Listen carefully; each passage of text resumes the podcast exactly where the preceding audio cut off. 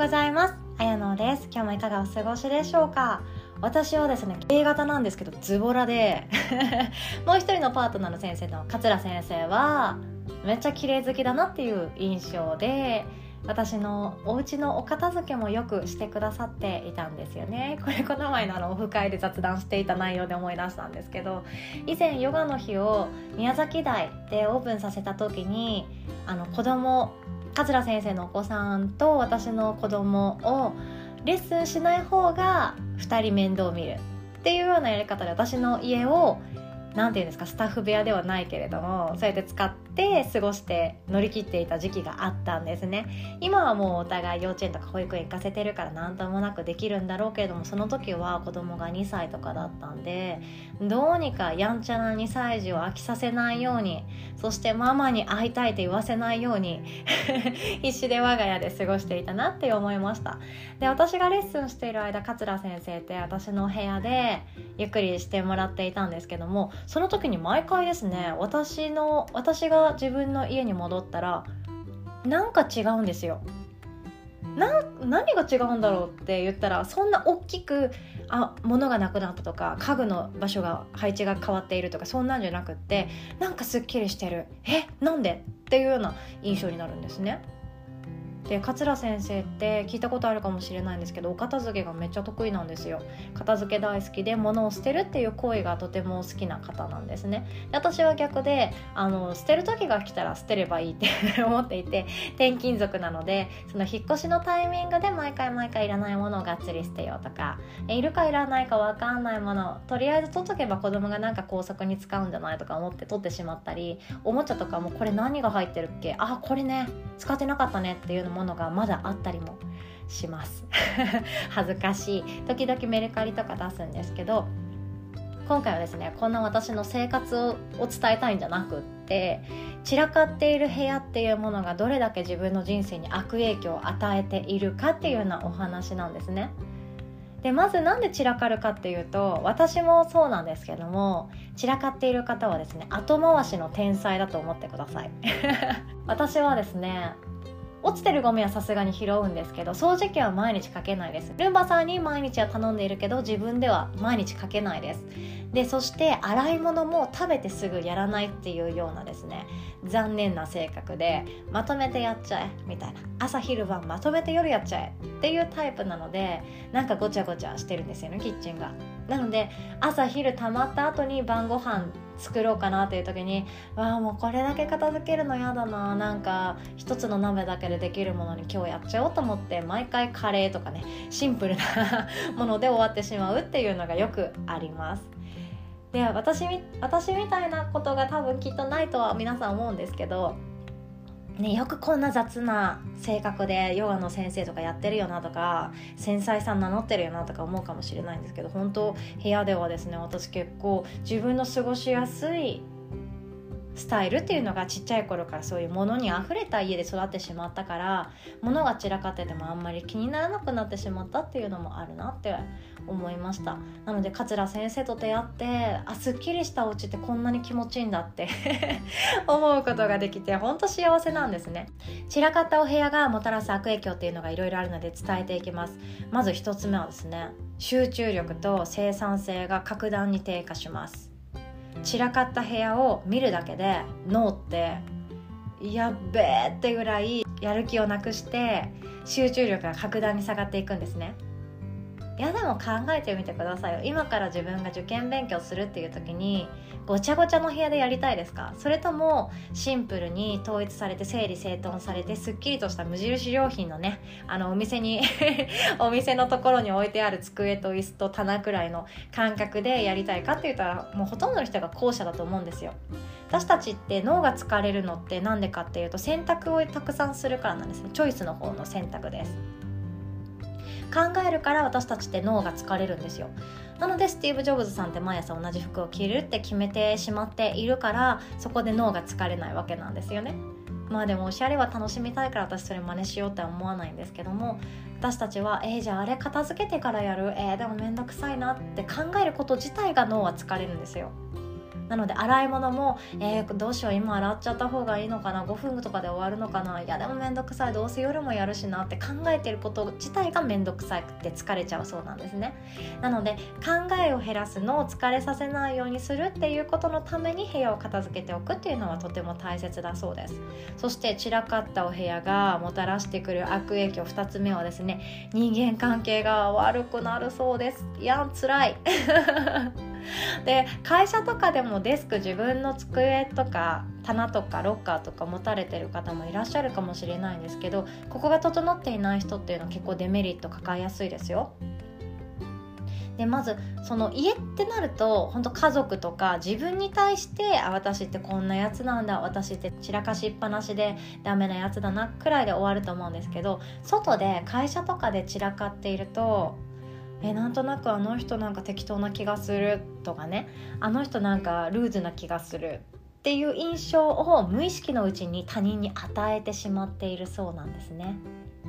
嫌ですよね。なんとなくだけどあの人あんなところで仕事しているからきっと適当な人でルーズだよ。責任感あんまりないよって無意識に与えてしまっていることが招くことってめっちゃ嫌ですよね。多分誰からも相談されなくなっていくだろうし なんかあの人勝手にあんなこと言ってんじゃないっていう変な噂立てられても嫌だし職場とかでもねなんか孤立しちゃうとかそこまでいかないにしてもその人に対しての印象が悪いものが入ってしまうというのは自分にとってデメリットめちゃくちゃ多いじゃないですか。発言権がね弱まっちゃうとかそういうのもあるかもしれないしどれだけ努力してもいい評価をもらえなかったりとかそういうことも自分がもしかしたら招いてしまっていることもあるそうなんですよ。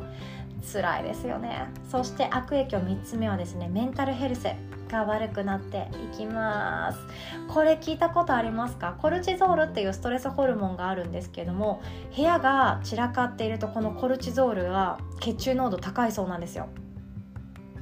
物に囲まれていて例えばなんだろう充電する時のコード。ワイヤレス充電器とかは流行ってますけどいまだにコードでねやってる方がやっぱりあの充電しながらスマホ触れるからいいんだよねって言ってそこら辺にコードがいっぱいあるとそれだけでストレスめちゃくちゃあるそうです。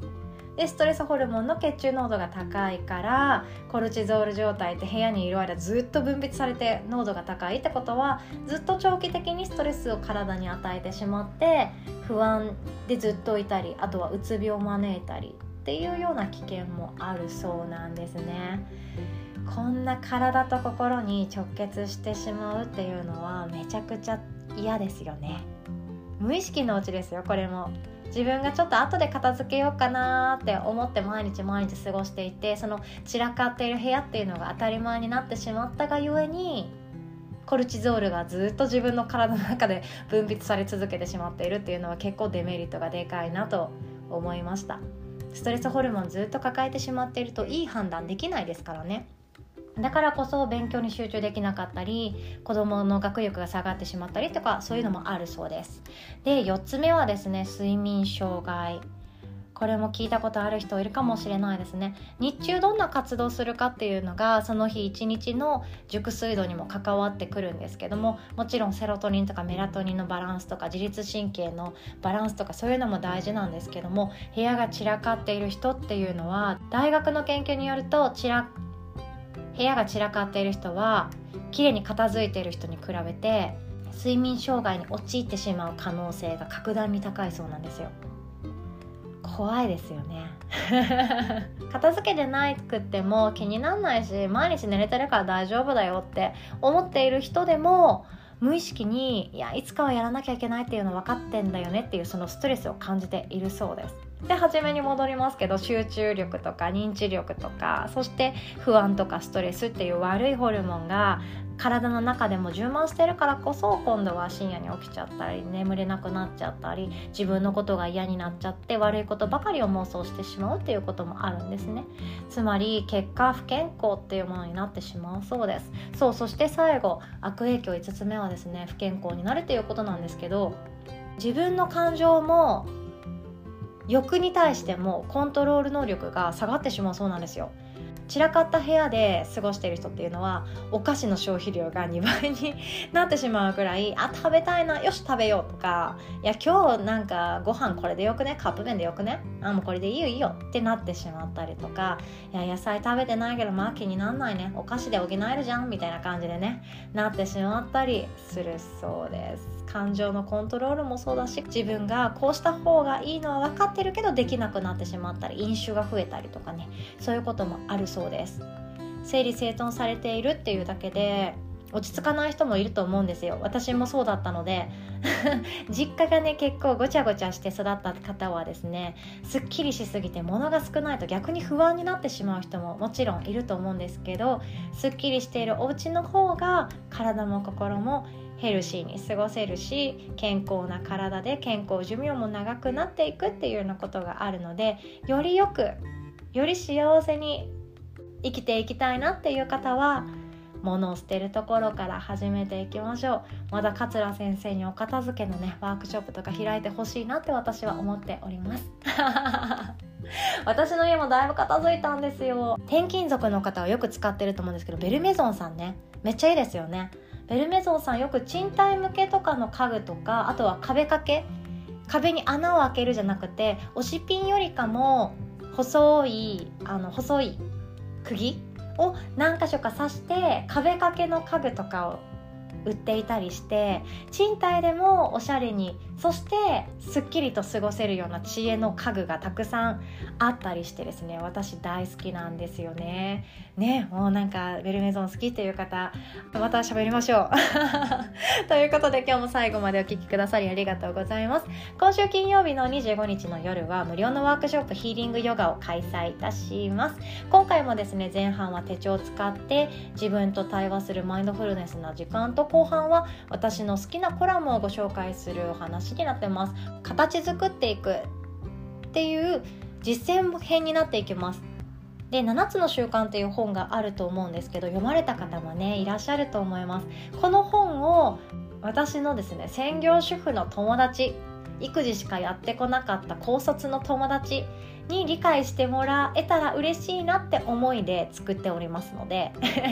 ガチガチにビジネスやってますとかもうこの本読みましためっちゃ最高っていう方にはあまりおすすめしておりません。ご興味ある方1年後2年後の自分の未来を変えてみたいなっていう方は是非とも気軽にヨガの日の LINE より参加しますの一言いただければ嬉しいです。ということで今日も素敵な一日を作っていきましょう。Thank you.